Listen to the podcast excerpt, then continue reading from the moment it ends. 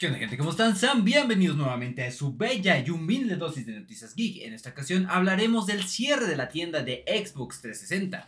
Naruto Boruto Ultimate Ninja Storm Connections llega en otoño. Charles Marinette dejará de ser la voz de Mario.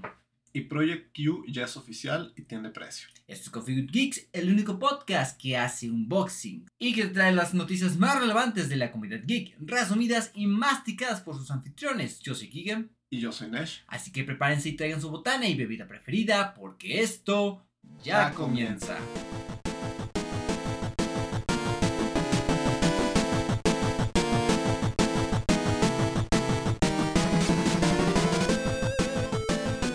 ¿Qué pedo gente? Sean bienvenidos al episodio número eh, 73 del podcast más popular de mi cuadra, Coffee with Geeks. Banda, 15 días han pasado, 15 días que no grabamos podcast nuevamente en este humilde podcast. Banda, eh, antes de empezar con tanta palabrería, empecemos con las bienvenidas con mi buen compañero y amigo del alma, Nesh, carnal, ¿cómo han estado tus, estos 15 días? Ah, pues bien, este han sido días buenos. Este, compré un Xbox finalmente, gente.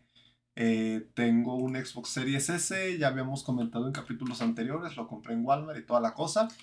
¿Ya lo has calado? Sí, este, ya me llegó a la casa, ya lo estuve usando un poco y solo un poco porque realmente cuando planeo usarlo es después. Aquí no voy a comentar mucho sobre los detalles porque implica temas personales, supongo.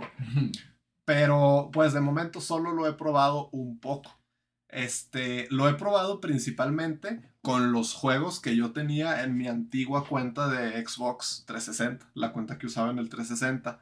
Huevos. Y ahí está muy bien porque pues yo ya sabía que Xbox es básicamente el rey de la retrocompatibilidad en consolas, pero pues ya teniendo un Xbox Series S y siendo capaz de descargar Oblivion que tiene mejora de FPS y la función esta de Quick Resume y todo sin problemas, todo funcionando bien, ahí es cuando uno dice, verga, así deberían ser las cosas realmente.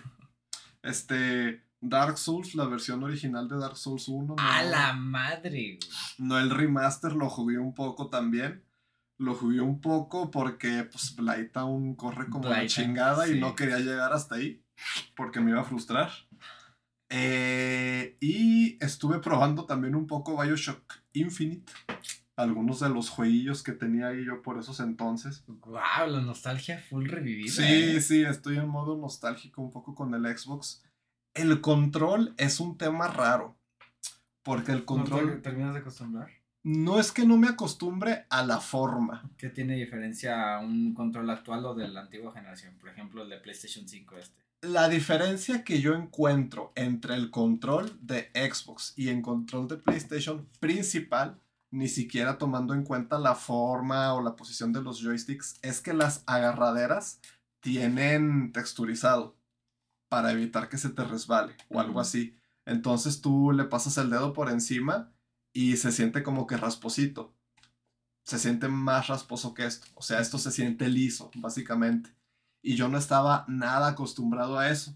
Entonces yo pensé, no, no mames, no, no voy a poder estar jugando más de dos horas con este control porque las primeras veces que la agarré, como que sí me incomodaba mucho, pero te acostumbras. O sea, sorprendentemente se acostumbra uno. Y sí está cómodo el control, realmente. Este, la interfaz de la consola está bien.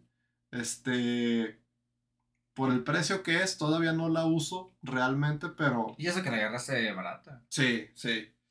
Todavía no la uso mucho, pero ya estoy bastante seguro de que comprar un Xbox Series S vale mucho la pena a día de hoy.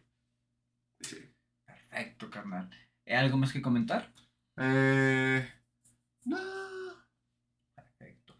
Eh, y por mi parte, yo sigo siendo esclavo de este mundo capitalista, comprando, adquiriendo nuevos eh, propiedades, por así decirlo. En este caso fueron audífonos Skull Candy. Estos pues, específicamente los compré para correr. Eh, quiero recuperar el hábito de correr, pero con los audífonos que tengo actualmente no me sirven porque son como de correa y me golpean las clavículas constantemente.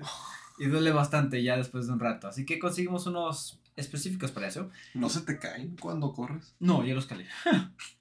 Eh, compramos otros 16 GB de RAM para la computadora para Violet y pues esperemos pronto usarlos para edición de video del unboxing que hicimos el día de hoy, banda. Eh, para comentarles que en esta ocasión hicimos como un pequeño experimento entre Nesh y yo de que hace un par de semanas, si no es que ya hace un mes, adquirí lo que vendría siendo la edición especial del tomo 41 de Kentaro Miura, pues ya hace un par de... De hecho, el último episodio que grabamos llegó el día siguiente y pues lo guardamos hasta que ya podíamos grabar el unboxing. Y pues estuvo bien. Eh, faltan cosas que mejorar, pero está cabrón hacer unboxing, porque mm. la, iluminación y la posición de la cámara, complicado. Pero bueno, si cuando estén escuchando esto ya está disponible el video en YouTube, en la descripción del podcast de esta ocasión habrá un link para ese mismo video. Esperemos y nos ha complicado editarlo. No creo, fue como que muy de una Muy rápido, sí, le ponemos eh, la música de copyright de fondo y ya está eh, Por otra parte, fui al cine nuevamente a ver las películas de Blue Beetle y las Tortugas Ninja. ¿Solo dos películas en dos semanas? Y la de The Flash. Ah, ya se me hacía poco para ti. Eh, esa madre ya salió en plataformas digitales y resulta que mi hermano contrató HBO Max por error, porque se olvidó quitar la prueba de 7 días. me recuerda a mí. Y pues aproveché justamente ese día que me estaba revisando mi correo, porque ya soy un señor y ya reviso mi correo electrónico en la noche. Eh, pues estaba viendo de que, ah, tu, tu, factura. ¿Factura de qué? De HBO Max. Ah, cabrón. bueno, aproveché el book y pues ahí estamos. la película de Bull Beetle me parece una buena película de superhéroes. Eh, tienen a exagerar un poquito con los chistes en la película. Adoré todas las referencias a la cultura latino-mexicana, güey. Está atascadísima, atascadísima de referencias, güey. Al Chapulín Colorado, al pinche vocabulario de los mexicanos, a la cultura de la familia muy arraigada a México. Muy bonita la película. Eh, la mejor película de superhéroes, ni al caso. La peor, tampoco. Pero es una película disfrutable. Pues, si siguen estando en cines al momento que están escuchando esto, vayan a verlo. Es una buena película de superhéroes. La película de las tortugas ninja me gustó. Más detalles en la sección de las despedidas. ¿Cuál te gustó más como pequeño spoiler? Oh, las tortugas ninja, güey. Me, eh, me, gustó mucho por el humor que se manejaba. Y en el doblaje le metieron mucho. ¿Cómo decirlo? Como si realmente estuvieras escuchando un morro de 15 años, güey. Ah, sí. Sí, me gustó mucho eso, de que realmente está pues son adolescentes, güey. Las tortugas en sus anteriores presentaciones te las ponían como, pues ya, adolescentes de 18 pegando a los 20 años. Aquí no, son pinches morrillos necos de 15 años. Eh, que le hacen al TikTok y que graban así videos. Me pareció muy, muy divertida la película. Pero sí. Y nada más, banda. Eso sería lo más relevante que hicimos en estos 15 días. Mira a mi alrededor como si algo me fuera a recordarlo, pero sería todo. Así que pasamos a la sección de noticias, donde estaremos hablando de lo más relevante que pasó en estos últimos 15 días, también de la mano con lo que se anunció en la Gamescom de este año. Así que comencemos.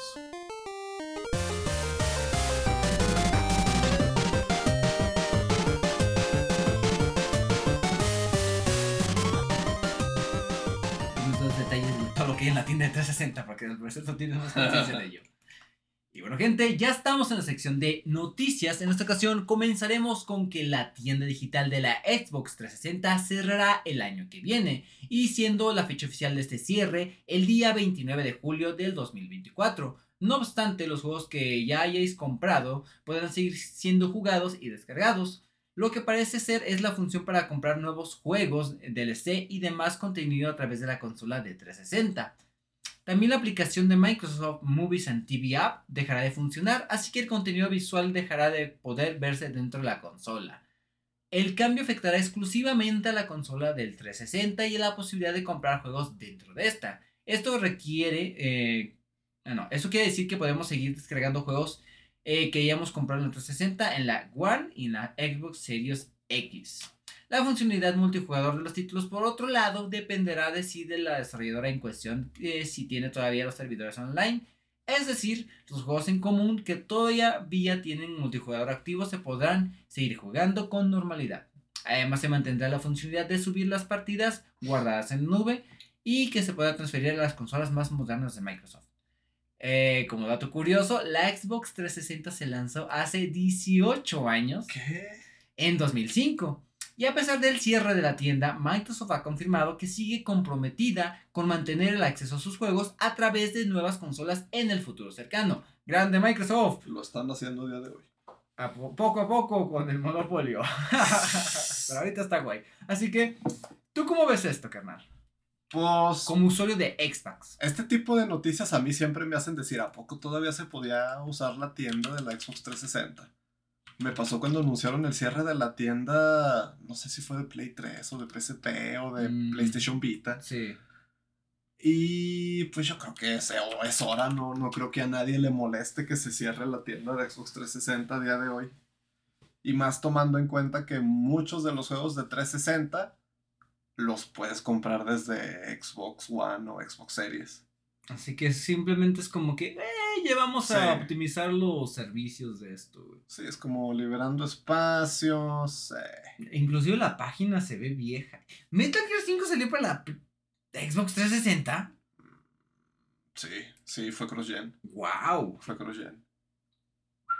Recordemos, banda, la, la primera Xbox salió hace 18 años. Sí. ¡Wow! Estamos viejos. güey. Bueno, un buen juego de la... Un buen catálogo si te pones a analizarlo. Sí, el Diablo. El juego de Kung Fu Panda me gustaba un chingo de morrillo. ¿Quién sabe si realmente estuviera bueno? Eh, ¿Qué tal si yo le pico el Assassin's Creed? ¿Sí me deja comprarlo? Sí. Bueno, depende del juego a veces. Mmm... ¿Qué puede ser? Esos son los complementos. Para el mero juego está hasta arriba, yo creo. Y si no, No, Entonces- entonces creo que no me deja. ah, Bueno, XD. Eh, pues qué bueno. que, siguen, que siguen dando esa opción de poder jugar con el contenido que alguna vez compraste y descargaste. Pues ahora en, en generaciones futuras. sí. Perfecto. Eh, La siguiente noticia.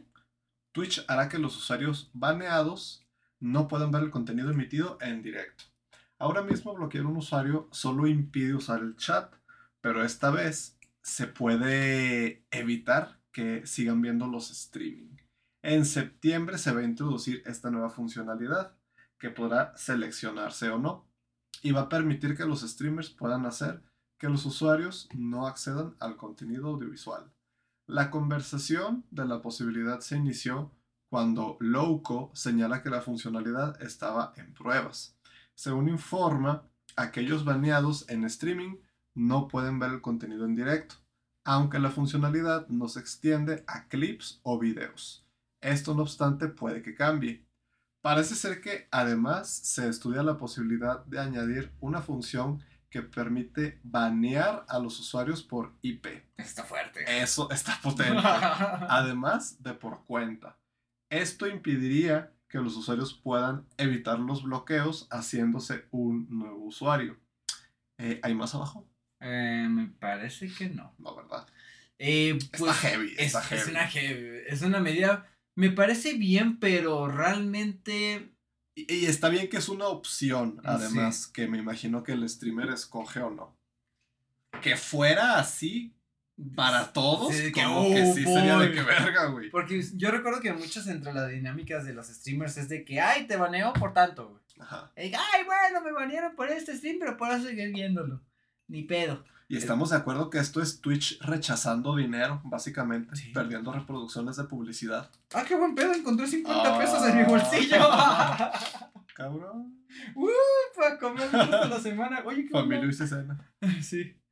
Este, Eh, sí, o sea, Twitch está perdiendo dinero, se podría decir.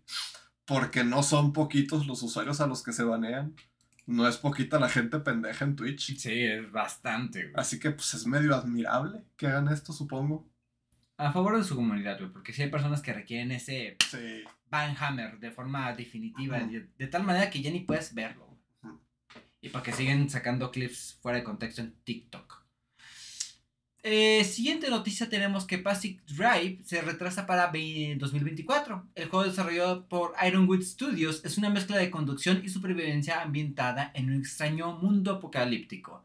Según los desarrolladores, con el video terminado, queremos compartir que Pacific Pacific Driver ha movido su lanzamiento a principios de 2024. Esta decisión nos dará más espacio para hacerle mm, mejor detallado a Pacific Drive y lo, que esté en lo mejor en la mejor condición posible, priorizando al mismo tiempo la salud de nuestro equipo. Bien ahí.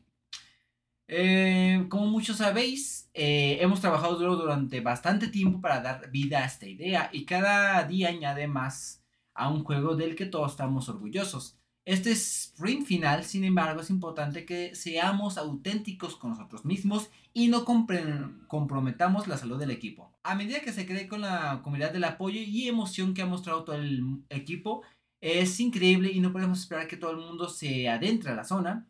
Eh, todos en Ironwood apreciamos nuestra paciencia, apreciamos su paciencia y comprensión. Pese al anuncio del retraso, la editorial se ha, explicado que esta semana se publicará el nuevo tráiler con motivos de la emisión del futuro Game Show.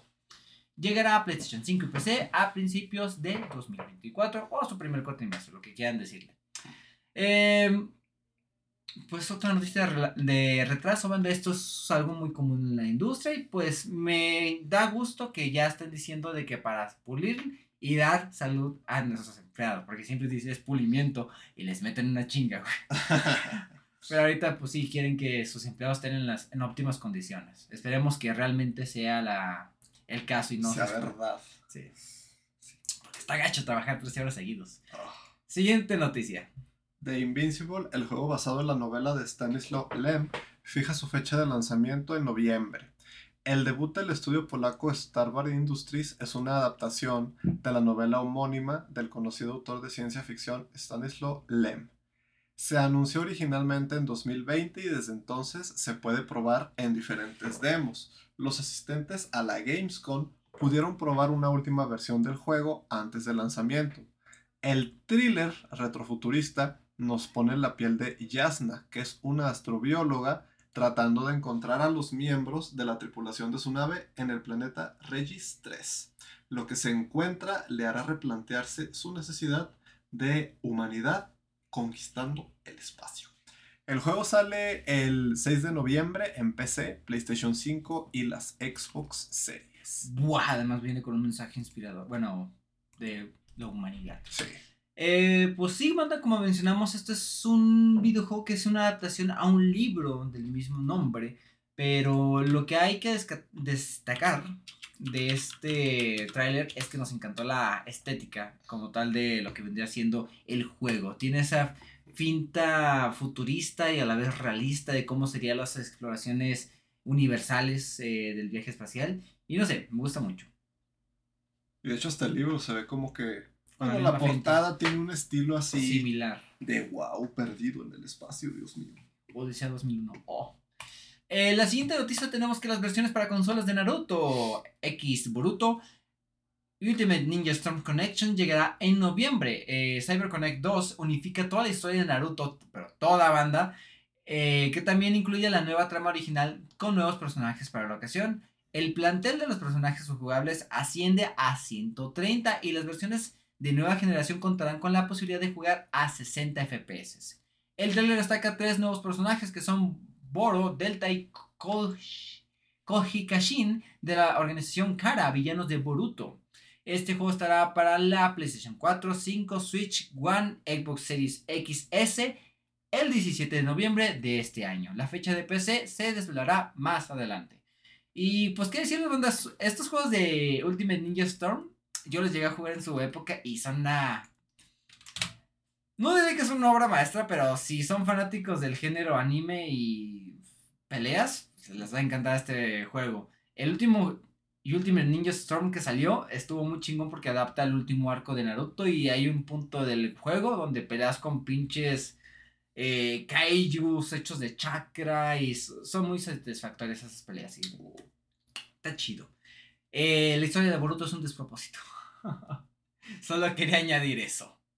No podía pasar. No podía pasar de desapercibido la oportunidad de aventar la madre a lo que están haciendo con la historia de Naruto. Ya hasta Naruto se plantea si era buena idea hacer Hokage.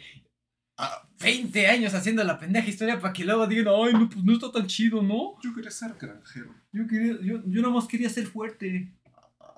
Ay, pinche. No sé quién está a cargo de esa historia, pero mal. Mal ahí.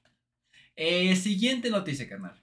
Nintendo anuncia que Charles Martinet ya no es la voz de Mario.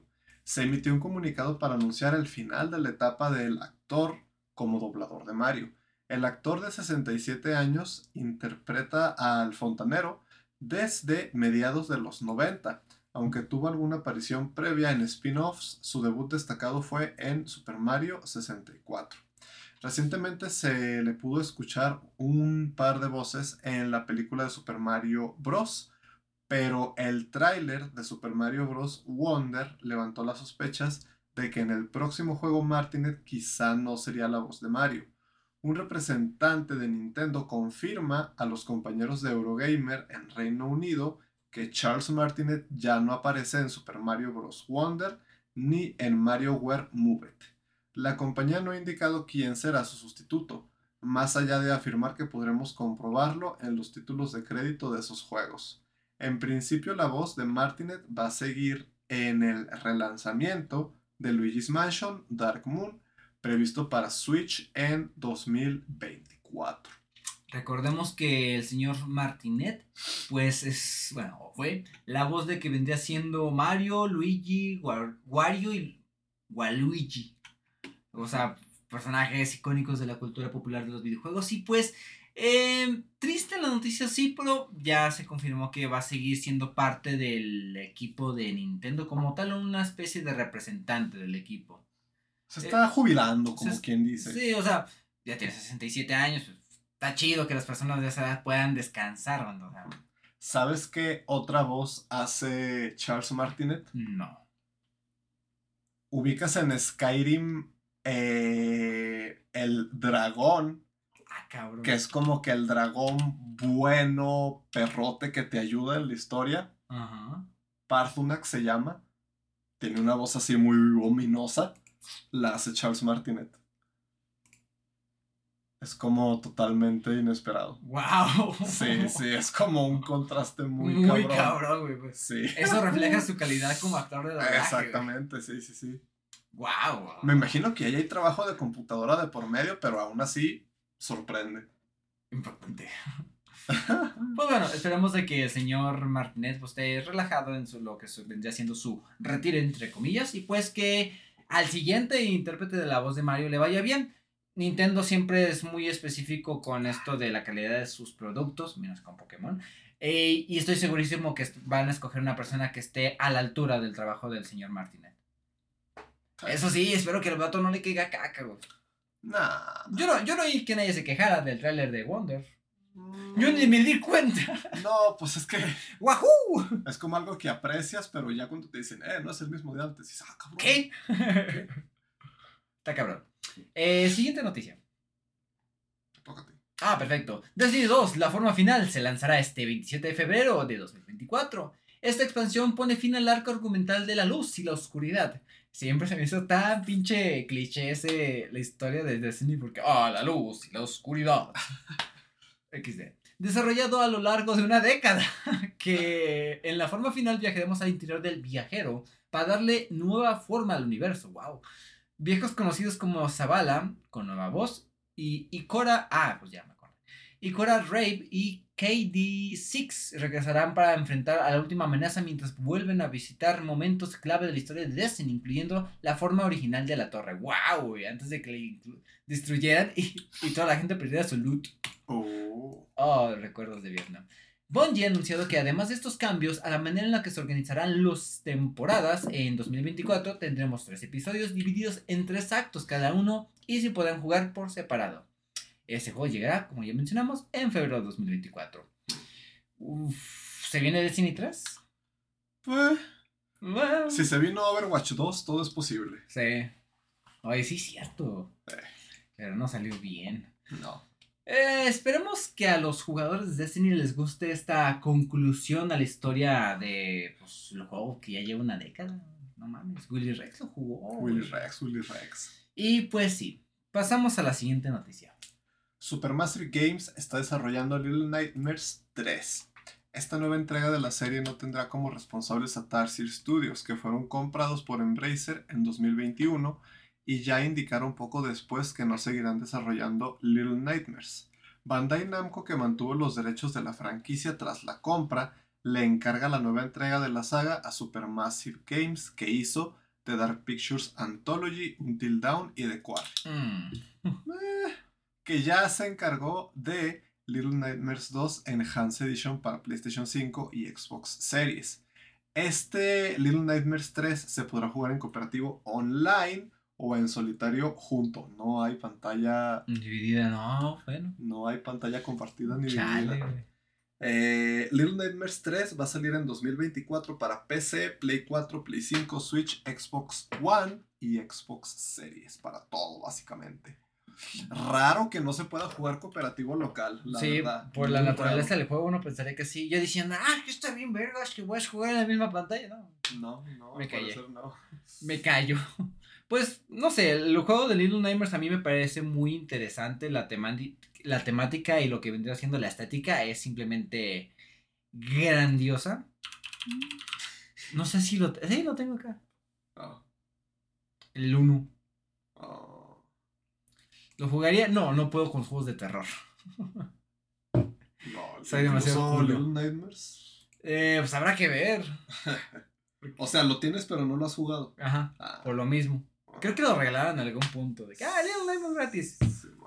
ah, nunca lo jugué. Otro montón. Perfecto. Eh, otra cosa que nunca jugaremos es el Black Might Wukong, que salió con un nuevo tráiler en la lo que vendría siendo la Gamescom de este año. Y este Hack and Lash, basado en el viaje del oeste, que se presentó en 2020. Wow. Y desde entonces se ha ido mostrando en diferentes ferias. El pasado mes de enero se quedó con el anuncio que no llegaría a tiempo para 2023 y pues se recibe con esta nueva ventana de lanzamiento que de efectiva llegará para verano de 2024 para consolas y PC. Eh, prácticamente un año entero. Para que llegue este. Y lo que mencionamos o lo que pensábamos de título es que se ve ambicioso. Muy ambicioso. Se ve guay. A mí me gusta mucho la mitología china. Es de las mitologías que más explotan en la ficción y en las historias de, de todo. Películas, series, videojuegos. Y pues, no sé, lo tengo mucha desconfianza, güey. Sí, yo siento que ahí hace falta aterrizar cosas. Porque todo lo que hemos visto es muy impresionante, pero por fines de impresionar, nada más. Habrá que ver realmente si el juego está bien diseñado. Mira los mira los jefes. Ajá, Mira, este, e, es como Dark Souls. Oh, mira, pero te puedes convertir. Oh, mira, pero hay varios changos como tú. Oh, mira, este jefe muy grandote. Como que habría que ver realmente cómo es el juego cuando salga. Si sale bien, qué chingón. Sí, sí, o sea, si le sale bien, les va a salir perro. Y si no, pues. Eh, y si no, eh. otro más al montón. Ah, sí, no es como que un juego malo a día de hoy sea raro. la, la, siguiente noticia que tenemos es que Age of Empires 4 Anniversary Edition llegará a este mismo no, llegará hoy mismo, o sea, hace, ya hace par de días. Eh, para las consolas de Xbox se trata de una versión adaptada a consolas del juego de la estrategia del Relic Entertainment que llegó originalmente a PC hace dos años y al ser el título First Party está disponible en lanzamiento en la Xbox Game Pass y también se podría eh, jugar para la One y PC. Este está disponible a partir del 22 de agosto, ya hace un par de días que pasó esto, banda. Eh, no sé cómo le van a hacer para la adaptación de controles de este juego, porque para PC está complicado pasar tantos controles. Me voy a comprar unas galletas con esto dinero. Eh, siguiente noticia. Tripwire Interactive anuncia Killing Floor 3. Esta saga de first person shooters cooperativos de terror que se inició en 2009, casi 5 años antes, si contamos el desarrollo del mod original, va a contar próximamente con una nueva entrega, que va a estar ambientada en el año 2091 cuando una megacorporación crea un ejército de sets que amenazan el futuro de la humanidad. El juego está en desarrollo para PC, PlayStation 5 y Xbox Series. Y ya es todo. Eh, no tengo ningún tipo de contacto con este juego, aunque curiosamente la primera entrega sí está en mi, en mi biblioteca de Steam, pero ni idea. Yo no sabía que era una saga tan vieja. Yo tampoco. eh, pues. Al parecer tiene una relación con Left 4 Dead y con. Deadline. Uh Line más bien. Pues esperemos lo mejor de este título y a ver si está vergas, capaz si lo jugamos algún día. Sí, o sea, se, se ve bien. O sea, nunca he escuchado cosas malas de este juego, me atrevería a decir.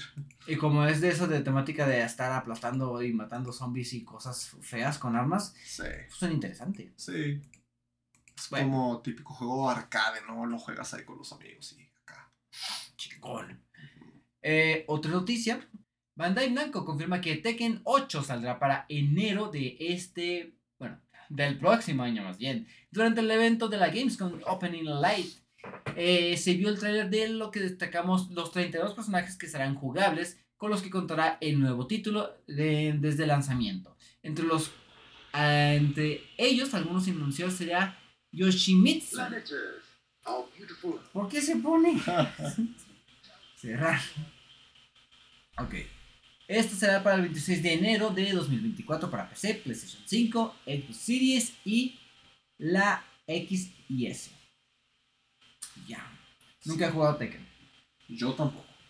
El otro día estaba viendo de que con el lanzamiento va a estar como a pinches mil dólares Ajá. eh, con el costo de Argentina. Ja, chingo. Es que en Argentina tienen impuestos para todo y para comprar videojuegos tienen impuestos atascadísimos. Total que el valor del juego sale al doble.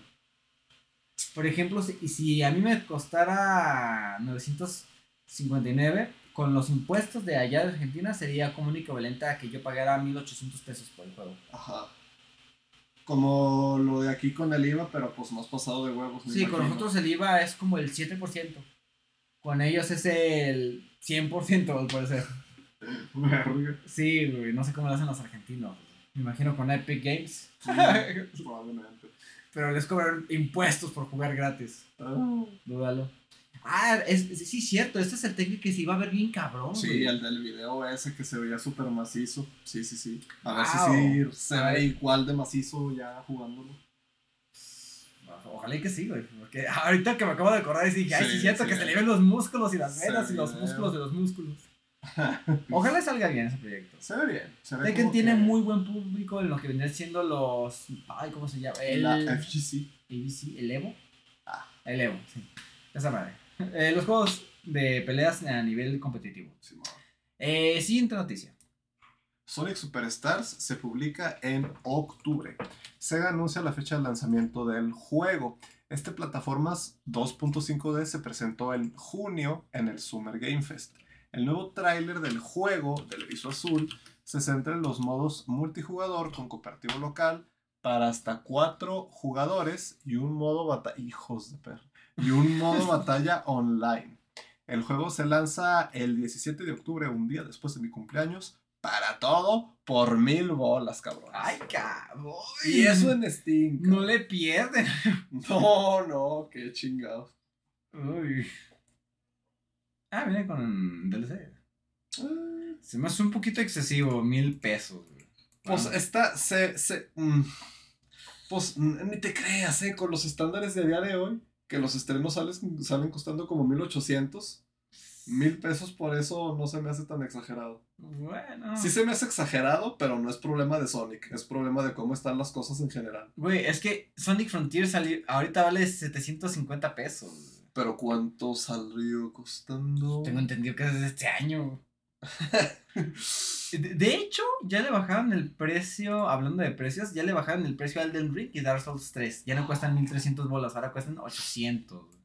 Raro. Raro, a mí Eso también. en Steam, porque estoy seguro que en consolas siguen siendo de 60 Ah, dólares. es porque Sí. consolas, hombre. Sí, sí, sí. Aquí, pues, ah, de vez en cuando baja. Eh, noticia rápida, banda. Esta viene siendo de Marvel Snap, sale de acceso anticipado en PC y recibe un nuevo cliente. Este es un juego de cartas coleccionables de Second Dinner que ya están disponibles en PC con una interfaz claramente heredada del juego que originalmente salió en dispositivos móviles. Esta versión está pensada para pantallas panorámicas y conversiones de facilitar el streaming en partidas de juego. Y los jugadores que entren en las próximas semanas recibirán una serie de recompensas y se puede leer más al respecto en la página oficial de Marvel Snap. Disponible para PC y disponible en móviles también. ¿Por qué lo sacamos? Porque tiene una animación de lanzamiento muy bonita. Y me encanta la animación. Así que si a ustedes también les gusta la animación como yo, vean esta nueva animación de Marvel Snap. Está muy bien trabajada. Y ya, No jueguen esos juegos. no jueguen al juego, solo vean la animación. Solo ven la animación. Porque esos juegos se te va la quincena. Uy. Eh, nueva noticia. Luego tráiler de Alan Wake 2 muestra una versión retorcida de New York. El video muestra una versión retorcida de la ciudad en la que el escritor eh, escribe su retorno a la realidad. Es medio redundante eso. La secuela del juego de 2010 se anunció en los Game Awards de 2021 y promete ser una experiencia más cercana a un survival horror que el original. El juego sufrió un retraso hace poco, pero será de apenas 10 días y marcado más por el apretado calendario que por necesidades técnicas. El juego sale el 27 de octubre en PC, Play 5 y Xbox Series. Se viene la temporada de los lanzamientos. Sí. Entre septiembre, octubre y creo que incluso alargándose hasta noviembre. Se viene la Va época de los... fuerte. Sí, en estos meses tuvimos como que una pequeña pausa, pues ya va a estar cabrón. Sí, viste que Fortnite sacó copara- colaboración con el vato que te dice, no mames, güey, hazlo de manera más fácil de TikTok. Ah, creo que sí había visto algo así. Ajá, ajá. A ver si lo muestran, pero sí, ándale, este personaje de TikTok que no sé si lo conozcan, este chavo, ¿cómo decirlo? Pues que te explica cómo- Sí, como que videos de gente haciendo algo de manera complicada y él es como que... eh, eh. como esos videos de que te venden algo en televisión de haciendo algo súper complicado y lo vas a ver en dos pasos y te dice, Sí. No mames. Ah, inclusive aquí te puedes- tiene un traje con las manos, güey. Ot- eh, esta es la prueba número 5304 que hicieron la skin de, de Gref. Con pinche hueva, güey. Porque, porque no se parece nada de Gref. no fue porque no pudieron. Y este cabrón sí se parece. Sí, esto se parece un chingo, güey. Eh, pues sí, Alan Wake. Alan Wake. Octubre. sí. ¿Por qué me metí a, lo de Fortnite? Porque solo puede. Porque Alan Wake va a ser de manera exclusiva para la Epic Games Store. Y con un precio de 873 pesos. ¿Va a ser exclusivo de la Epic Games Store? Eh, al menos de principio, el lanzamiento del juego. En PC. Ah, En PC. Ya en consolas, pues sí. Pero pues, si va a estar en Game Pass, ¿no? No va a funcionar con esto de Play Anywhere que...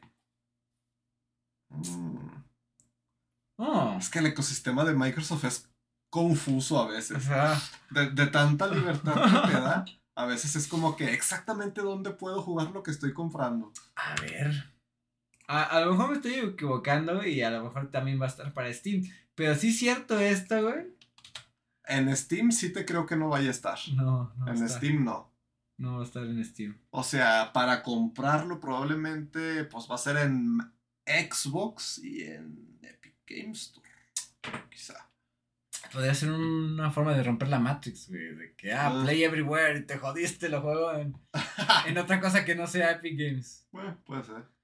Otra noticia, tenemos que el roguelike de Hellboy Web of the Weird se lanza en octubre. Otro que se va para octubre. Este roguelike de acción protagonizado por el conocido personaje de los cómics es el nuevo título de Upstream Arcade y cuenta con una historia original de Mike Mignola, creador de Hellboy. La trama nos pone tras la pista de un agente de la AIDP desaparecido que nos conduce a la Casa Mariposa, un lugar de geometrías neo-euclideas diseñado para abrir un portal a la dimensión Weird. Este juego llegará el 4 de octubre para PC, PlayStation 4, 5, Switch y las Xbox en general. Este juego con estética bastante llamativa y que pues nos pone las, en las manos piedrosas del Hellboy. Cómo me gustan las películas de Hellboy. Nunca Guillermo. las he visto. ¿Neta? No mames. Es de lo más chingón que tiene Guillermo del Toro.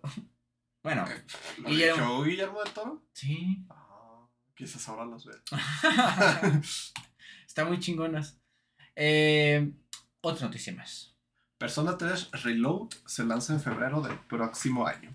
Este remake del RPG de Atlus, publicado originalmente para PlayStation 2 en 2006, actualiza el apartado gráfico e incluye mejoras de calidad de vida.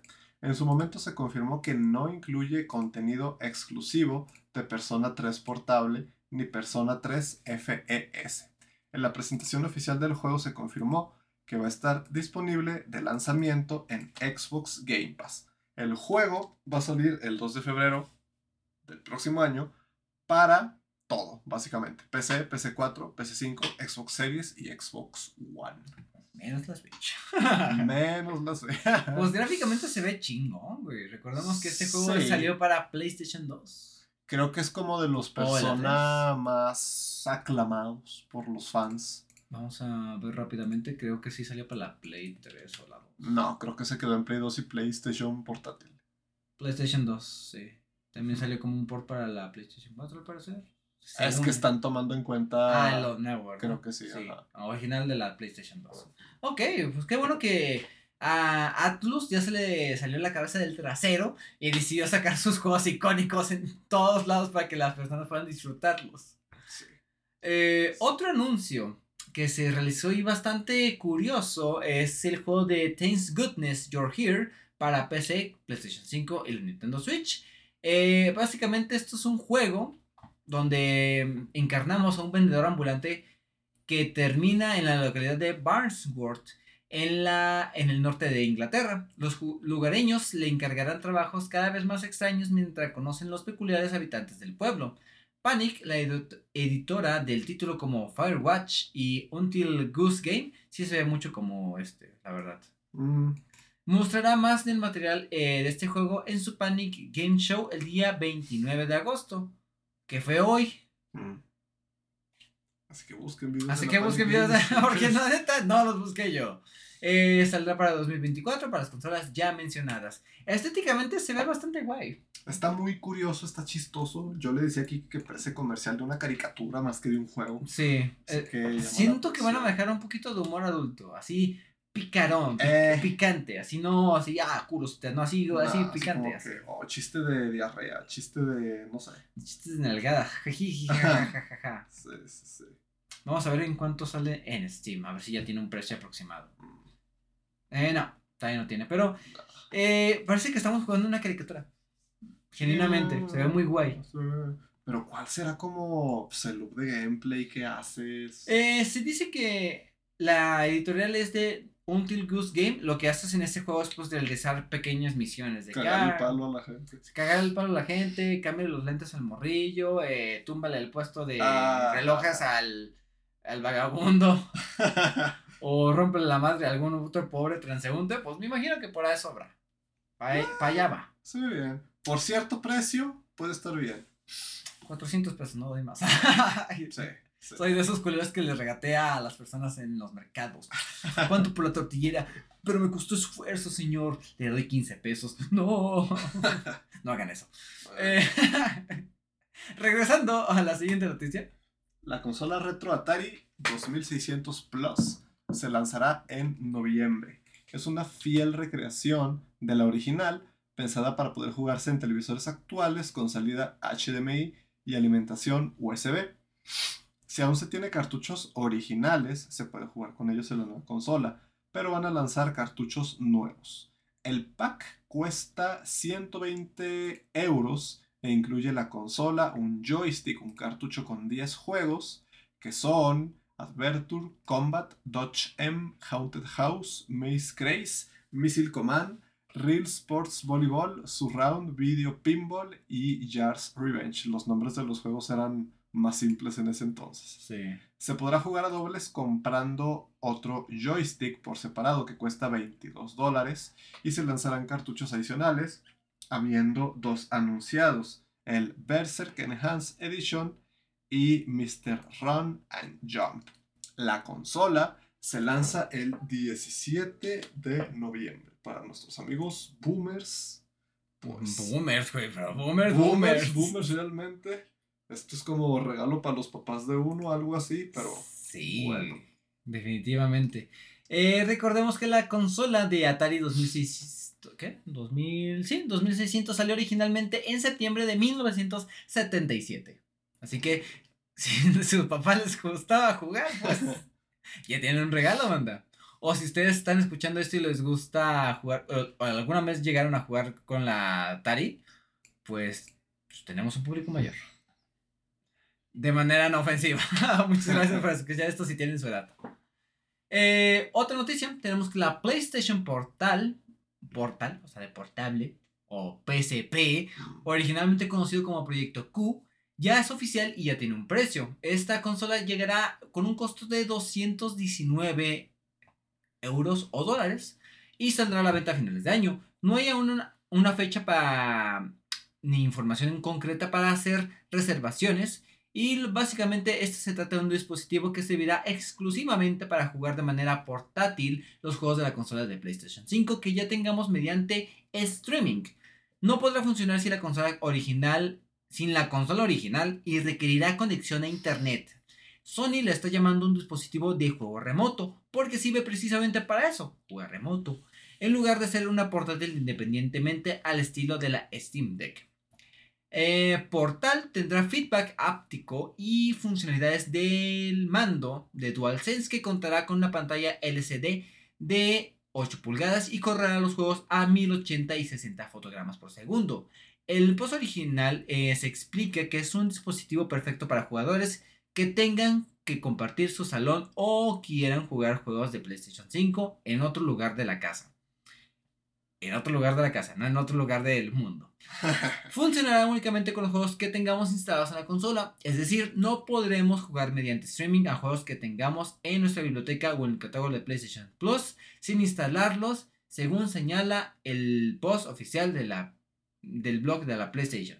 Esto también se será acompañado con un lanzamiento de dos periféricos que se venderán separados. El Pulse Elite, que costará 150 dólares, es la edición especial del headset de la PlayStation 5 y ofrece audífonos sin pérdida, eh, sin pérdidas. No, eh, no sé de qué pérdidas estoy hablando. E incluye un micrófono con sistema de reducción de ruido integrado. Y por otro lado, los Plus, eh, los Pulse Explore son auriculares de botón que buscan obtener una experiencia premium de audio portátil. También contarán con micrófonos y cancelación de sonido. Costarán 219 dólares. Más caros que el headset. Sí.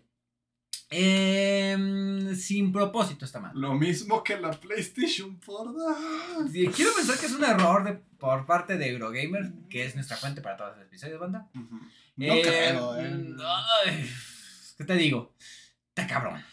Cuatro mil bolas por un aparato para hacer streaming. Mm. De una consola que cuesta 15 bolas, 14 bolas. De hecho, eh, yo la vi en esta semana en 8 mil pesos. El Play 5. Sí. Y dije, oh, oh, Me acaban de subir el crédito. No, oh. no me tientes. No me tientes. No, sí, apagué mi tarjeta, güey, y me la escondí, güey. Iba a ser una pendejada, güey. No, no, no, Nah, no. no estamos para eso. No estamos para eso. No, en no, no, especial, no, no. sí. Siguiente noticia. El nuevo tráiler de Song of Nunu a League of Legends Story destaca la aparición de Braum. La aventura de Tequila Works que ha hecho Rhyme y Guild ambienta el universo de los juegos de Riot Games, mostrando en un nuevo video la aparición de uno de sus personajes más conocidos que es Braum. El corazón de Freljord no podía faltar una aventura en su tierra natal, ayudando a Nunu y Willump. Song of Nunu a League of Legends Story sale en otoño para todo, básicamente. Ahora sí, Ah, incluyendo a Switch. Perfecto. Eh, me parece muy bonito. Este, los juegos de parte de Tequila Works con la relación de League of Legends, pues son juegos muy bonitos, muy disfrutables y pues miren, está chingón expandir el lore de estos personajes. Que dato curioso son de mis personajes favoritos del juego. Nuno y Braum son personajes con mecánicas muy divertidas y entretenidas. ¿Es un futuro en el que Riot saque un Souls-like? O un juego de mundo libre o algo así. Es que con el lore y el universo de League of Legends tienen para todo, güey. Tienen para todo. Esto que se está encalando con diferentes géneros me llama la atención que pueda llevar a eso. Sería curioso. Porque tengo entendido que ya. Creo que hubo, hubo una demo. Sí. Eh, Hubo un gameplay que se salió en la Evo de 2023. Con ya gameplay específico con tres personajes del juego que tendrán: Echo, Ari y Darius. Y creo que ya su apareció por ahí. Eh, pero sí, te digo. Si Riot se esfuerza. Y debería, porque yo no le doy más de 5 años a, a League of Legends. Tiene para sacar de todos los géneros posibles. Shooters, survival horrors, eh, Souls like, tiene para todo, güey. Nada más es ponerse vergas Ujú. y sacar su MOBA. Ah, Otro MOBA. No, ¿cómo se llama esta pendejada? Eh, MMO. MMORPG, gracias. Eh, sí, ponte vergas Riot Games. Siguiente noticia. Tenemos que Epic Games ofrece el 100% de los ingresos a juegos exclusivos de, la, de su store durante los seis primeros meses de lanzamiento. Los desarrolladores que escojan el programa recibirán el 100% de sus ingresos de sus juegos durante los primeros seis meses, durante los cuales deberán de ser exclusivos de la Epic Games Store. Curiosamente se abrió la Epic Games Store. ¿Sabe que hablamos de ella? Voy a cerrarla. Siniestro. Una vez finalizado el periodo de exclusividad, el reparto volverá a ser 88 para la desarrolladora y 12% para Equi- Epic Games. Este programa está abierto para compañías de cualquier tamaño, pero no se aplica a juegos que ya tengan alguna clase de acuerdo de exclusividad previo con Epic. Mm. O sea, como que para primeros empleados, no, como primeros consumidores. Para de los que- nuevos. para los nuevos, güey, para que vente. Publica en mi, en mi, con- en mi plataforma, por favor. Te chupó el pito. Te, te chuparé el pene, amigo. no, oye, qué, qué desagradable. Vete de aquí, Epic. Con tus juegos gratuitos. ¿Están regalando alguno ahora? Hablando de... Eh, bueno, Epic Games matiza que durante el periodo de exclusividad los juegos podrán lanzarse en tiendas o launchers propios de manera simultánea, además de vender sus claves en Epic Games en tiendas de terceras como Humble. Humble. Tim Sweeney, el CEO de la compañía, ha comentado que en un mensaje eh, diciendo que los desarrolladores ganan más dinero, Epic llegará a más consumidores, todos ganamos. Y así todos podrán jugar Fortnite en algún punto. Sí. Eh, sí, están arreglando juegos.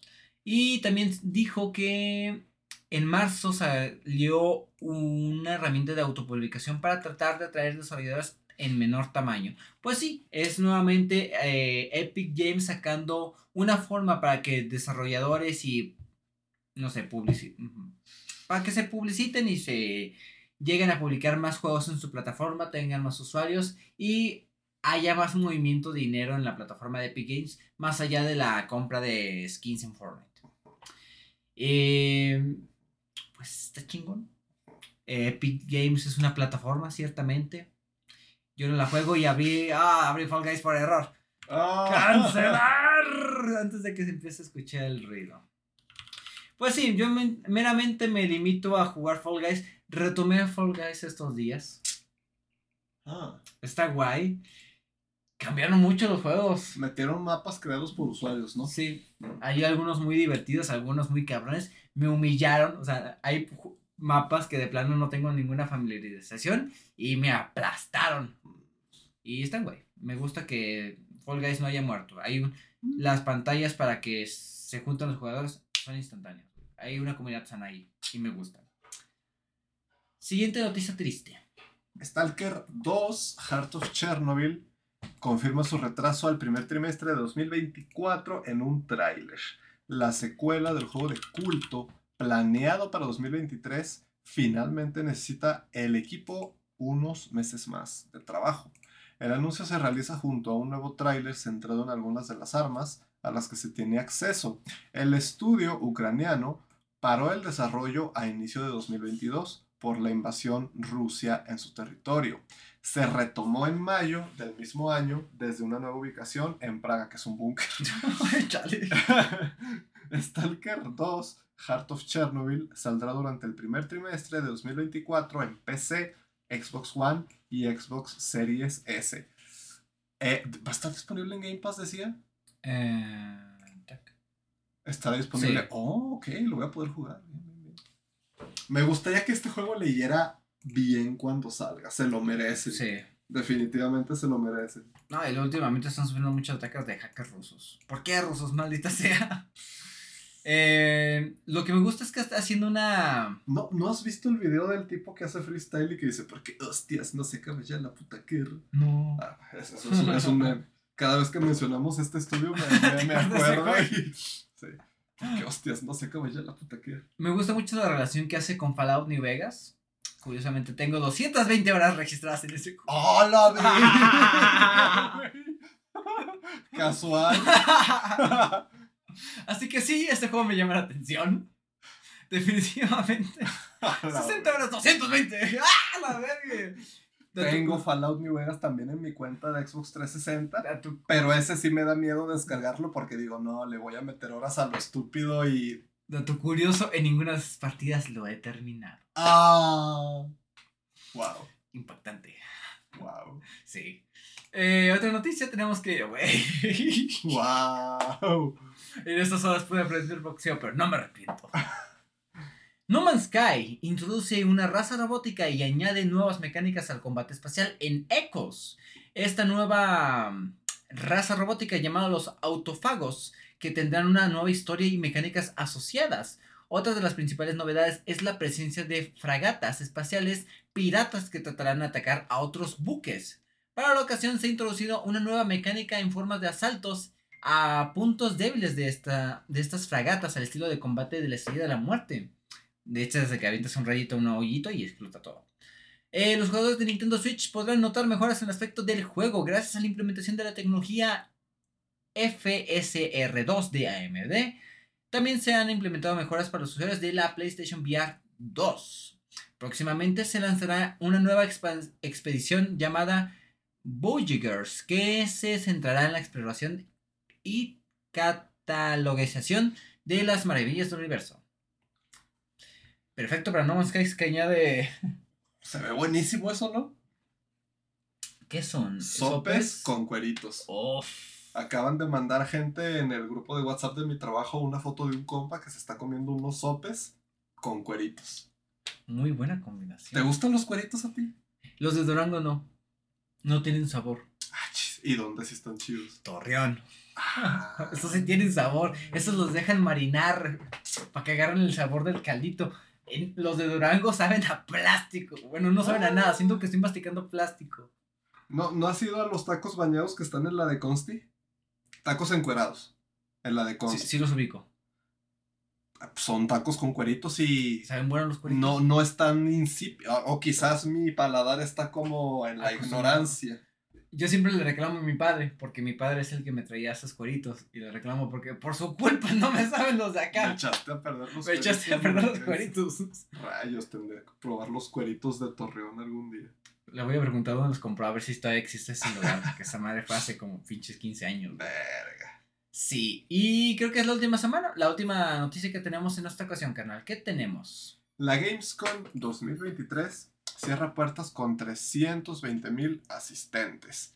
El evento de Colonia, celebrado el día 23 al 27 de este mes, acogió 320 mil personas de más de 100 países.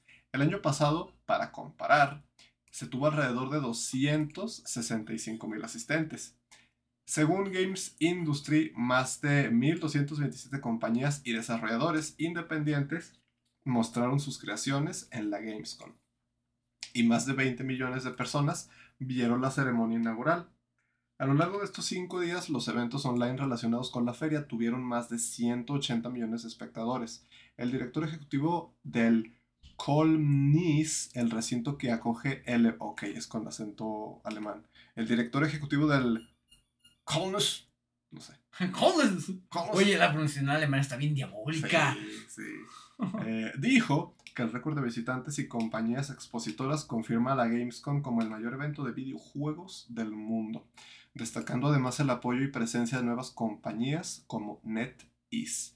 La Gamescom 2024 se celebra del 21 al 25 de agosto del próximo año, mientras que la Gamescom Opening Night Live del próximo año está prevista para el próximo 20 de agosto.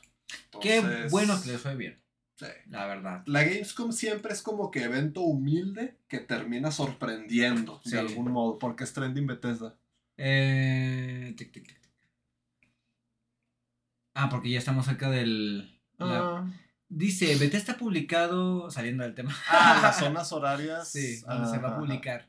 En México, Early Access el 31 de agosto, los que hayan comprado el Early Access, y el 5 de septiembre ya el lanzamiento oficial para México. Somos de los que lo van a jugar un poquito antes. Sí, hecho. como que la mayoría es el 6. El 6 de Sí, sí, septiembre. sí. A partir de las 6 pm. ¡Wow! 6 pm, la hora en la que acabo de trabajar. Nice. Y bueno, entonces esas serían las eh, noticias relacionadas a los últimos días. Vamos a pasar a lo más reciente que hay ahorita en Twitter. Nuevamente con el episodio de Chainsaw Man, porque vol- volvemos a coincidir con Chainsaw. Adiós. Eh, dato curioso, sacaron una edición especial de pequeñas historias del mismo autor, Tatsumaki Fujimoto, que son como que unas historias que van relacionadas, no, no, nada que ver con Jason Man, pero se ve lo que es el trabajo anterior del señor Fujimoto. Muy interesantes estas eh, historias pequeñas. Que pues... Eh, otra es el hashtag de Ahsoka, este personaje de Star Wars que va, está teniendo su serie por Disney Plus y al parecer mucha gente le está gustando este personaje tan emblemático de la saga de Star Wars. No soy fanático de Star Wars. Costco, ¿tú viste el desmadre que trae de Costco? No. Háganse cuenta, banda, para los que no sean de México y no sepan nada de la noticia. Eh, en Costco hay un- algo que se llama producto gancho. Eh, tú vas al Costco y compras al mayoría porque son tiendas de Es mayoría. como Sam's, ¿no? Tipo Sam's, tipo eh, Office. Eh... y- City Club. Ándale, City Club. Esas- de ese tipo de tiendas que compras al mayoría. En ese tipo de tiendas hay algo que, pues, esos productos chiquitos que compras para la familia, tipo pasteles, galletas y pies. Pues hay mucha gente que mm, usa este tipo de pasteles como emprendimiento. ¿Cómo dirás? Eh, pues este cuenta que compras 10 pasteles y los partes en rebanadas y vendes esas rebanadas en 30 o 50 pesos Válido. válido y pues están haciendo eso. El problema surgió con este tipo de movimientos que salen en TikTok, donde dices, a ver amigas, yo soy emprendedora, yo soy emprendedor, y yo le hago así, güey, vendo mis tacos, consigo la carne de esta manera, hago así mi salsa, y los vendo así, y soy rico. ¿Qué hace cuando la gente ve eso? Pues, ah, huevo, güey, yo también quiero ser rico, güey, y pues ahí tienes a 200 personas queriendo comprar 10 pasteles. Y el problema llega a eso, donde todo el mundo se está pues, queriendo comprar pasteles. Y el problema empezó cuando unas personas se dieron la madre por esos pasteles. Oh. Llamaron a la policía y se implementó la nueva eh, regularización de que solamente se pueden comprar dos piezas por membresía al día. Y en algunos casos, en algunos pasteles, solo una pieza. Ah, chis, pero ¿por qué ellos te limitan? Porque Por el flujo de gente. quieren que todos los, eh, mm, todas las personas que tengan la membresía tengan acceso a esos pasteles. güey. Ey, que tampoco llegue un punto de ser peligroso, me imagino, de que estampidas o... De- Además de que, pues, de que, ah, yo quiero un cumpla, yo quiero un pastel para mi cumpleaños. Ah, ya tengo mi pastel. Suelta eso, madre. ¡Ah! Pero era de mi cumpleaños, señor. Mi emprendimiento, hijo de puta. O sea, la discusión se aprendió bastante, güey. ¿Y estarán buenos esos pasteles? No sé, no hay Costco aquí en Durango. Porque las cosas de Sam's, pues como que sí están buenas. Sí. Me imagino que... ¿Sabes lo que me caga de esta noticia? que- Eh, que esto ha sido trending topping en México durante días, manda. Y a mí lo que me encabrona de la sociedad actual es que se enfocan en problemas banales. Cuando en otro lado de México, por ejemplo en Michoacán, el narcotráfico maneja el mercado de limones y aguacates. A tal punto que están quemando los carros de las personas que osan trabajar recolectando limones y aguacates. Sí, el, problema de la violencia en México está llegando Ok. Por momentos parece que la cosa está mejor, pero... a tal punto de que el precio del limón subió de veintitantos pesos a 60, 80 pesos. ¿Solo en Michoacán o...? En México en general, porque Michoacán es la fuente principal de exportación de limones y aguacates a- al país y a otros países. No... Sí, ahorita como que el- la situación del aguacate y el limón está grave. Prepárense para que sus tacos de la calle estén con limón súper seco. Sí, en especial eso. Sí. Chale. Eh, entre mejores noticias, hoy es el Día Mundial del Videojuego, banda, del gamer. Así que a todas esas personas que nos están escuchando, felicidades. Ah. Sí, bonito detalle. Y Nintendo Switch, porque. ¿Por qué Nintendo? Nintendo. Nintendo. Nintendo y fans de Nintendo siempre dan algo de qué hablar. Me gustaría que la noticia de los limones fuera más, más englobada, pero no, güey, Costco. Costco, Oh, mis sí. pasteles, hombre. Mi emprendimiento. El emprendimiento de las familias mexicanas de Michoacán está sufriendo, banda. y, el- y ese emprendimiento depende de todo México, casi. Sí, sí. Bueno, eh, banda, terminamos el- las noticias. Nos vamos al tema de la semana. llevamos buen tiempo. Hasta eso no ha sido tan largo. Así que, banda, en esta ocasión sí tenemos tema de la semana. Así que pasemos allá a- para ver de qué chingas vamos a hablar. Vamos allá.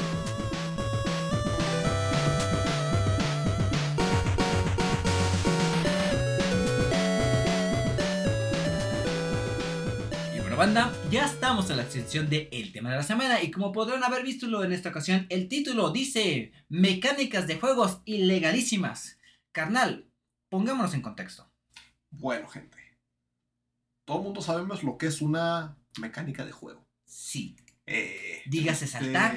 ajá, dígase dashear o dígase eh, te mueres y tus puntos están en un charco de sangre donde te moriste. Sí. Puede ser algo muy simple, puede ser algo muy complejo, puede ser algo muy bien definido, puede ser algo muy abstracto. Ciertamente es algo que no vale la pena ponerse territorial sobre ello. Entonces, eh, al parecer esto es algo que se ha dado desde hace muchos años, Pero en los pues, que ciertas empresas patentan ciertas mecánicas o ciertos elementos de sus juegos. Eh, lo hemos visto con varios clásicos, lo hemos visto con Square Enix, lo hace bastante al parecer. Pero la noticia que nos recordó esto recientemente es el tema de Nintendo patentando mecánicas de Tears, of, of the the, Kingdom. Entonces, pues, la absurdez de toda esa situación nos hizo recordar que sí, o sea, eso de patentar mecánicas es algo que realmente se hace y... Está un poco metepuño, la verdad. Sí, o sea, es algo que... Lo veas por donde lo veas. Está ojete. No, no. Sí te hace quedar de dude, güey. Eso es abusivo. Sí. Pero bueno, al fin y al cabo, estas mecánicas son ideas. Y como son ideas, son propiedades de algún. Son propiedades intelectuales. Y como son propiedades intelectuales, se les puede añadir copyright o, en pocas palabras, una patente. Es que el propio concepto de propiedad intelectual como que está roto. Porque sea, pues lo, lo vemos en la música, lo vemos en la literatura. Es como que algo que causa conflicto desde siempre. o sea, yo lo veo necesario. Porque al fin y al cabo se tiene que proteger lo que es tuyo, güey. Ajá. Por sí, en casos descarados. Por ejemplo, pero es, de esto de lo que vamos a hablar es algo que se va un poquito de madre. Eh, básicamente, empezamos a mencionando una de las mecánicas que están patentadas como tal. El más popular hasta el día de hoy es el sistema Nemesis de Shadow of War y de su secuela, patentada por Warner Games. Esta mecánica básicamente es de que tú, ¿cómo decirlo? Te enfrentas a un orco en un punto de tu historia y lo humillas, lo derrotas, lo mutilas y en algún punto de la campaña regresará encabronado con un parche o con un muñón y te va a querer partir la madre. Sí. Es una mecánica muy chida que a todo no le gustó en su, en su momento y pues dijo Warner Games, ¿sabes qué? Esta patente es mía y Mía. si quieres usarla vas a tener que soltar dinero para que la puedas usar. Que bueno, sigue estando mierda, pero en ese caso tiene algo de sentido porque sí fue algo creativo. Me atrevería a decir que fue algo original. Creo que como ellos lo hicieron, no lo hizo nadie antes. Entonces, está mierda, pero este es uno de esos casos que uno dice, ok, lo entiendo. Entiendo que hayas querido patentar eso, tiene sentido.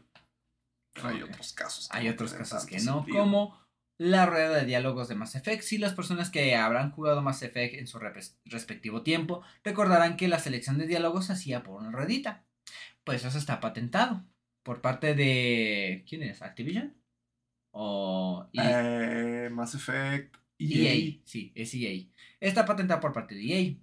Los minijuegos en las pantallas de carga, eh, pues estaban, me parece que esta patente ya caducó, o al menos la que se hizo en ese tiempo, por parte de Napcom, en algún punto estuvo patentada.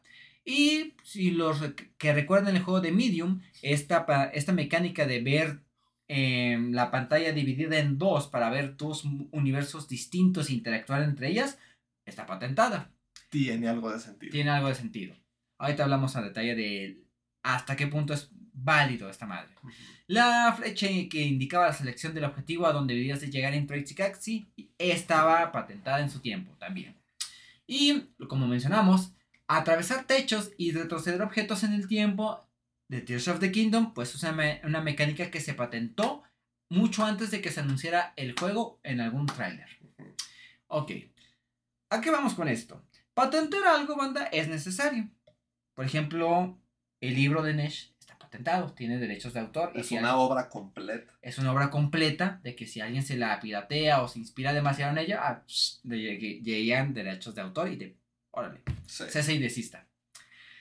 Pues miren, al menos en Estados Unidos como se manejan las leyes de derechos de autor y de patentar cosas, eh, son procedimientos, son trámites que llegan a tardar de 18 a 30 meses en todo este, este proceso. Y son trámites que llegan a costar muchísimo dinero, por lo cual estos trámites requieren mucho esfuerzo y costo para un beneficio que realmente no sé si se vea reflejado a corto o largo plazo. Y aún así, estas patentes no garantizan de que sean, se vayan a hacer, güey, porque aunque tú me llegues de que quieras patentar saltos, en los juegos de que, güey, saltar no es algo como que muy eh, creativo de imaginarte, güey, no pasa tu pinche patente para atrás. En el caso de que lleguen a hacerse, esas patentes pueden llegar a durar desde 10 a 20 años. Y como que la industria del videojuego no es tan vigente para que una mecánica dure 10 años sin que se haga obsoleta o se queme. Así que por esa parte yo veo un poquito de despropósito lo que vendrá siendo las patentes. Ahora, todas las patentes pueden ser... Bueno, todas las mecánicas pueden ser patentadas, carnal. Pues aquí es como con el caso del sistema Nemesis.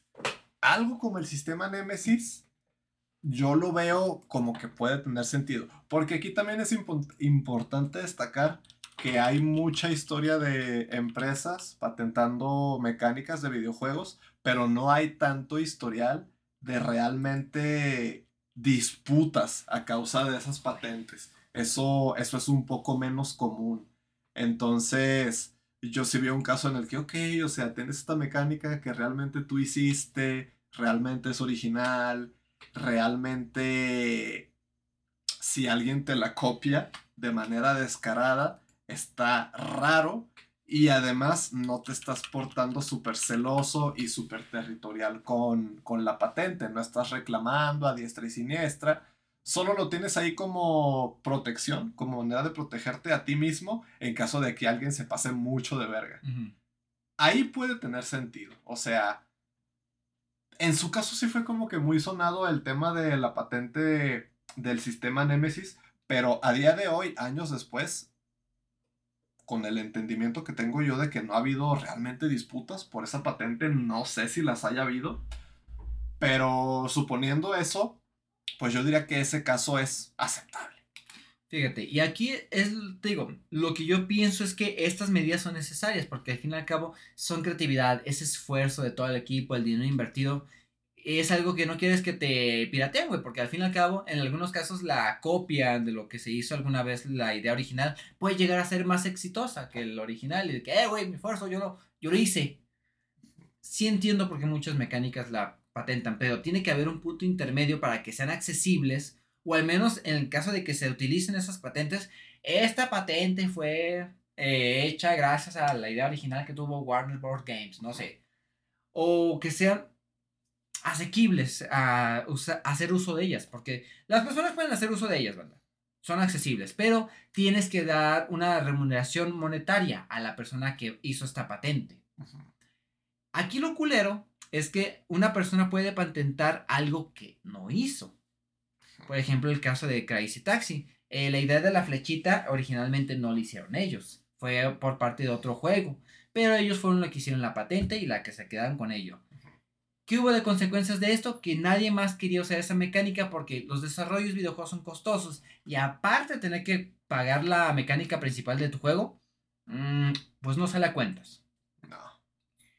Esto, por mi pensamiento, yo digo que se perdió una oportunidad de explorar, beneficiar y mejorar una mecánica que en esa época eh, fue exitosa. La flechita del pinche Crazy Taxi. Nos perdimos la exploración y mejoramiento. Y como quiera, esta patente pues, dejó de ser útil, porque a la gente, ah, pues no puedo usar la mini flechita. Ay, ¿qué hago, güey? No se me ocurre. Luego Ah, el tema del GPS se puso más de moda. un minimapa, güey. O sea, Ajá. ok, no puedo usar una flechita, hago un minimapa. Está más chido, funcional y no está patentado. Llegó alguien a Que patentar. ahora el minimapa estará patentado, no creo, No porque creo. lo usan todo tipo de estudios. Everywhere. empresas, Sí.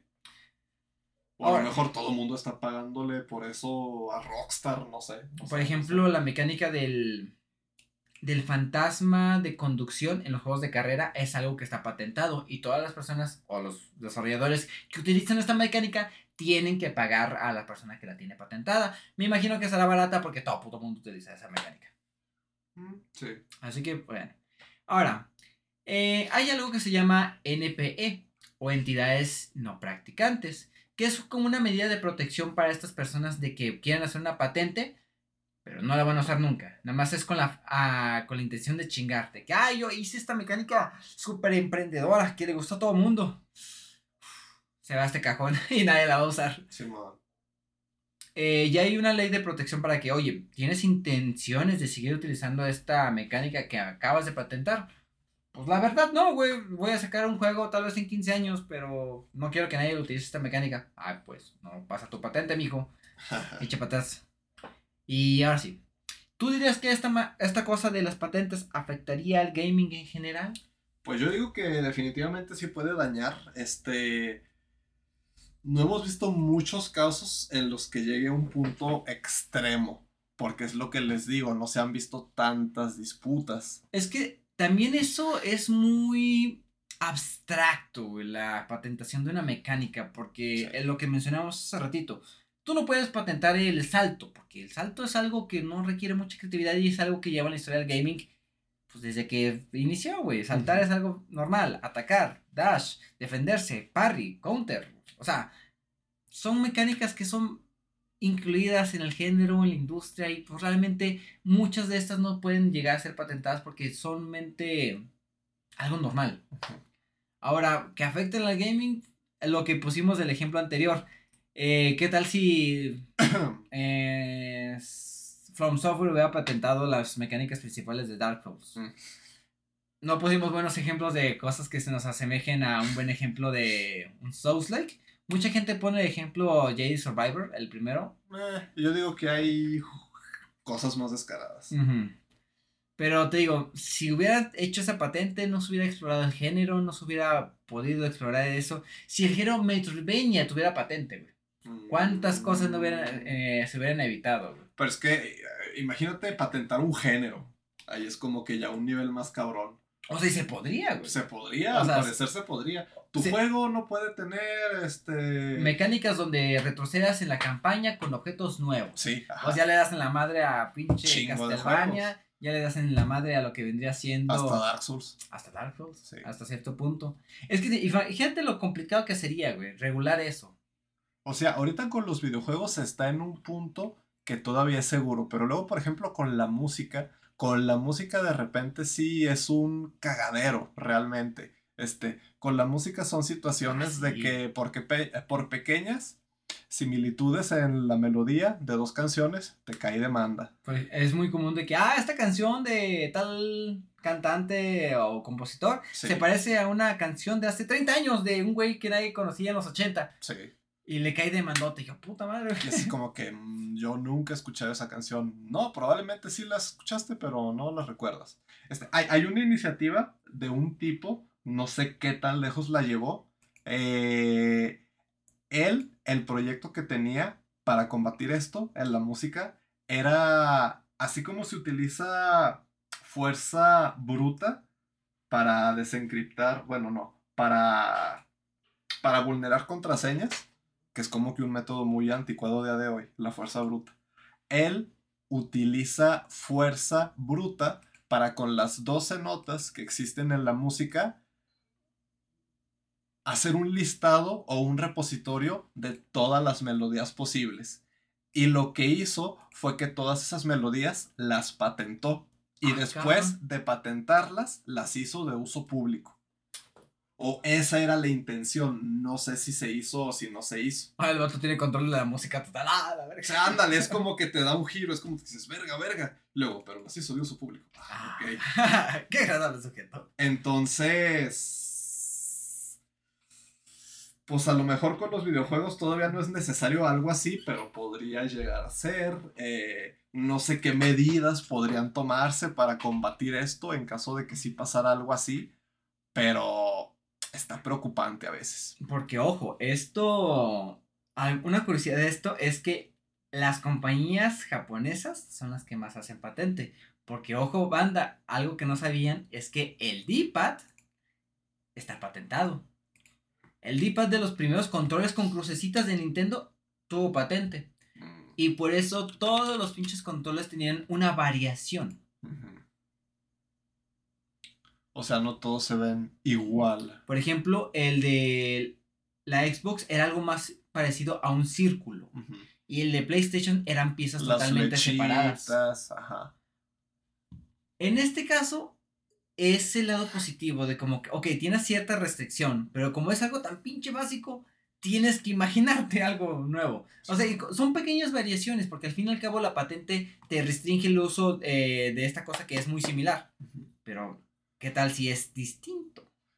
Sí, porque pues ese tipo de patentes como que lo que quieren impedir es que tú hagas algo que se vea idéntico a lo que tienen ellos y que quieras vender gracias a eso. Entonces te fuerzan a hacer algo un poquito diferente, pero pues a veces ese algo un poquito diferente hasta puede darte como que un sello distintivo que hasta te ayude. Como el caso de, pues sí, o sea, las cruces de, Cada control de cada compañía. de cada control de cada consola. Ajá. Por ejemplo, a mí me caga que cada quien tenga la X en un lugar distinto. A mí me caga eso. No tengo muchos controles, no tengo ese problema, pero sí estoy muy cagado de No, que... a mí, a mí me pasas un, una Nintendo DS o un control de Switch y verga, güey. De que la B, donde normalmente para mí va la, Sí. la Ay, X como en el lugar de la Y. La Y pinches a la derecha, no, güey. Por, por ejemplo, en algunos juegos de aquí de la PC, como yo tengo control de PlayStation 5, el, los, en la pantalla me aparece, aparece una X. Ah, ese no era. Oh, no. Y realmente te pide que cuadrado. Sí. pero sí. Oh, está culero. Pero sí. Eh, yo digo que debe- debería haber un control súper estricto con estas cosas, con las patentes de videojuegos, porque es algo que restringe mucho a la comunidad, güey. Al fin y al cabo, una idea puede ser nutrida por muchas partes, por muchas personas. Al fin y al cabo, muchas de las cosas que vemos hoy en día son remixes, refritos de las cosas del pasado, güey. Cuanto, pues, dejémoslo simple. Bloodborne está muy inspirado en el trabajo del señor H.P. Lovecraft, del horror cósmico.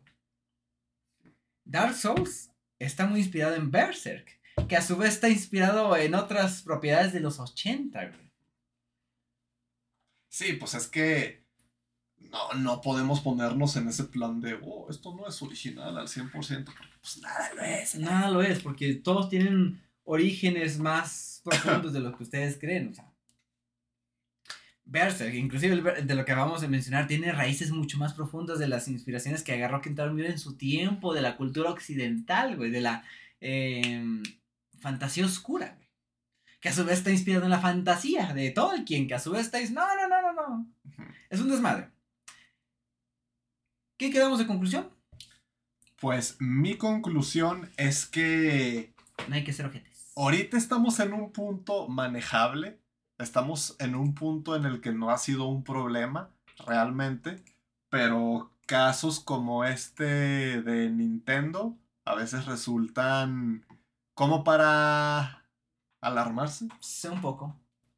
porque nos pone a pensar en lo que podría llegar a pasar y no sé, hay que como alzar la voz, ¿no? Decir, esto es una mamada, para que al menos tengan un poquito de de backlash, un poquito de de castigo cuando hacen estas cosas. Fíjate, y si hubo un caso, el de Fortnite, cuando implementó el caso de.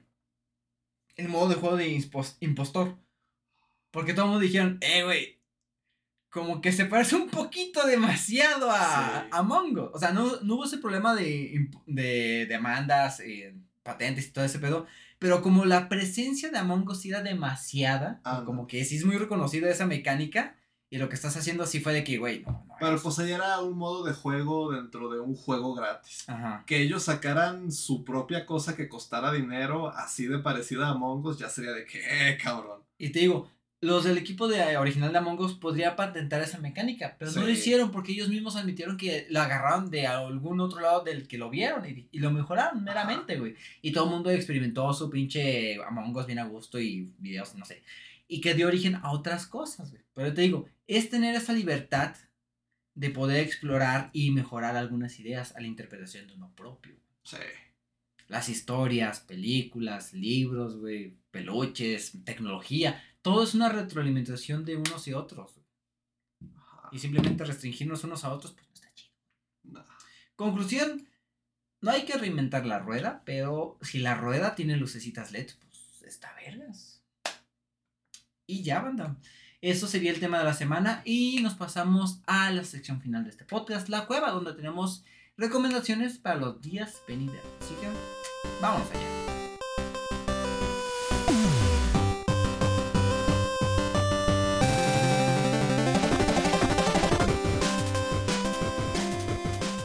Banda, ya estamos en la sección final de este podcast, La Cueva, sección donde nos despedimos y damos recomendaciones para los días venideros. Carnal, ¿qué nos recomiendas el día de hoy?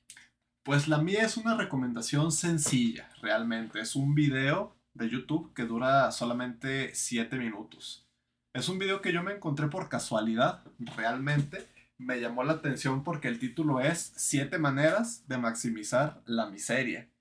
Entonces yo veo eso y digo, ok, o sea, realmente cuál es el giro aquí, cuál es la sorpresa. O va a ser en verdad un video que me va a decir 7 maneras de maximizar la miseria. Y efectivamente es un video que te dice siete maneras de maximizar la miseria. Pero lo interesante aquí es que pues básicamente es una táctica de psicología inversa. Porque el video te dice cómo ser feliz al final del día. Solo tienes que no hacer lo que dice el video. Entonces, si ellos hicieran un video que se llamara siete maneras de ser feliz, la gente no se lo tomaría en serio y atraería menos la atención, siento yo. Si yo me hubiera topado un video que dijera siete maneras de no ser feliz, ni de pedo no... Caíste. Ni de pedo lo veía, ajá. Entonces, pues es curioso porque si te vas del video con un puñado de bastante buenos consejos que son útiles, son cosas que uno sabe al final del día, pero que te las recuerden de vez en cuando siempre ayudan. Entonces, esa es mi recomendación. Búsquenlo. Siete maneras de maximizar la miseria. Está en inglés, creo que tiene subtítulos al español. Tiene subtítulos al español. Y el canal se llama CGP Grey. Perfecto. Así lo encuentro. Banda, yo en esta ocasión voy a recomendar un par de cositas. Va a ser la película de Teenage Mutant Ninja Turtles, Mutant, no, Chaos Mutant, las Tortugas Ninja Chaos Mutante. Eh, es una película que vi la semana pasada en Cinépolis y es una película que me encantó, banda. ¿Por qué? Porque es un humor, no sé, es distinto a lo que he estado acostumbrado en las películas de las Tortugas Ninja siempre las hemos visto como que adolescentes, pero un poquito más maduros. En esta ocasión ya las tenemos como total pubertos de 15 años, güey, con todo lo bueno y lo malo. Eh, los morrillos que dan cringe, güey, que hacen poses de anime y dicen cosas bien basadas según ellos. Eso. güey. Es una película muy divertida, me encantó el humor, la estética, la animación que tenían sentí que estaba viendo el, el dibujo de un vato que dibujaba bien vergas en la prepa, güey. Desde el inicio de la película tiene ese estilo visual tan propio, güey. Los personajes son una reinvención nuevamente de las tortugas y de los otros mutantes que aparecen en pantalla, pero siento que son más allegados a lo que podrían llegar a ser tortugas mutantes adolescentes, supongo. Eh, la manera en la que trataron a los otros mutantes me encantó. Porque la historia de las tortugas ninja y todos los personajes que llegan a aparecer en esta es bastante, bastante extenso. Ah, Total que les vengo diciendo que hay alrededor de algunos otros 28 mutantes, a excepción de las cuatro tortugas y el maestro Splinter. Eh, muchos de esos aparecen en esta entrega y son bastante divertidos. güey. Por ejemplo, en una parte de la película dicen, no, los humanos no son tan malos, son divertidos y buenos. A excepción de esa señora que nos ordeñó. ¿Que los qué? Chinga. sí, está muy, muy cagado. Pero sí, es una buena película. La disfruté mucho, cortita, efectiva, con varias referencias al anime. Attack of Titan, Dragon Ball, Jujutsu Kaisen, Jojo Bizarre Adventure. Sí. Hacen poses de yoyos. Eh, un bat, en un punto, un vato se pone una sudadera con un logo muy similar a las al JoJo's. Y en una parte hay un sticker de, de Goku Ultra Instinto. Y otra de Jutsu Kaisen, esa sí está muy escondida y sí la tienes que buscar en curiosidades de YouTube. Eh, y otro. ¿Cuál otra curiosidad? Ah, directamente de que aparece en casillero el Attack on Titans. Y no mames, este güey ve Attack on Titans, lo adoro y ni siquiera lo conozco. No sé, me encantó la película. Y la otra recomendación, banda, y esta es un poquito polémica para algunos, la película de The Flash. La película que tronó súper duro en taquilla y le fue de la chingada porque los efectos estaban horribles. Pues aproveché para ver la película que mi hermano por accidente contrató a HBO Max y olvidó desactivar la prueba gratuita. Pero dije, ok, vamos a ver la película y puedo decir que me gustó. La película cumple con lo que vendría siendo una película de superhéroes, ciertamente. Tiene muchísimos detalles, la verdad, la película. Hay unas cosas que te plantean y nunca llegan a una solución. Ni siquiera intentan darle como que una explicación a esos asuntos. Eh, pero siento que es una película entretenida, güey, que te puedes llegar a disfrutar si disfrutas del personaje de The Flash. Mm. Y con los obvios apartados de que el CGI de la película está horrendo y que mm, pudo haber sido un mejor reinicio para la saga de DC, el universo cinematográfico en general de esta franquicia. Pero me gustó la película, puedo decirlo. Pero, ¿qué fue lo que te gustó? ¿Cómo decirlo? La acción. La, la manera y el mensaje que trae la película de que algunos errores, algunas tragedias que son parte de nuestra historia nos marcan y nos hacen las personas que somos actualmente, para bien y para mal. Y, a, y tratar de cambiarlos esto a- podría afectarnos a formas de que no nos conocemos. Obviamente nosotros no tenemos la capacidad de cambiar el pasado, pero las acciones y nuestras las acciones que vivimos en nuestra vida son las personas que nos hacen actuales. Yo no sería eh, la persona actual si yo no hubiera tenido mi evento canónico en tal punto de mi vida, o si yo no hubiera conocido tal persona, o si yo no hubiera hecho tal mamada. Si tal acción cringe o cosa que me traumó, yo no sería la persona que soy actual. Y es eso, de, la, de ver de esa manera la vida.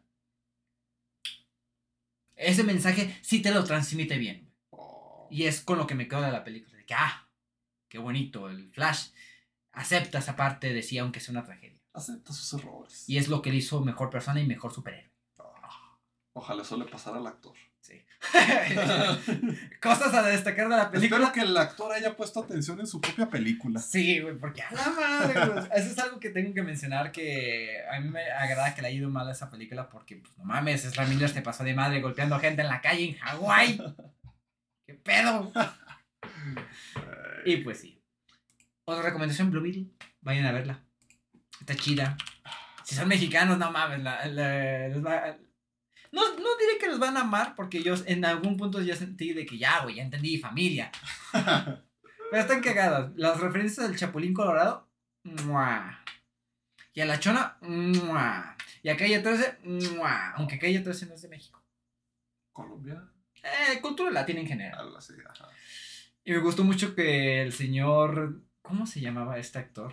El que es Benny en el infierno. Ándale. Eh, eh, siempre anda diciendo: ¡Ánimo! ¡Ánimo, Ah, familia! era- Sí, es de que, ah, qué cagada película. Me gustó, like.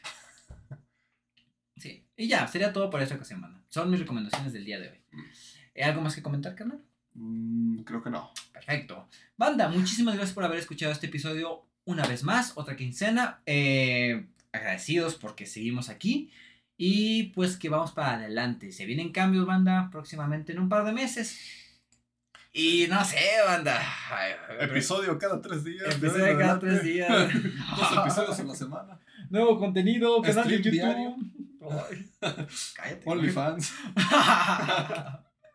Cállate, güey, porque no, no sabe qué nos depara el futuro. Eh, sí. Bueno, eh, Compartan el contenido con aquellas personas que les gusta el podcast o con aquellas personas que celebran el Día Mundial del Gaming y del Gamer.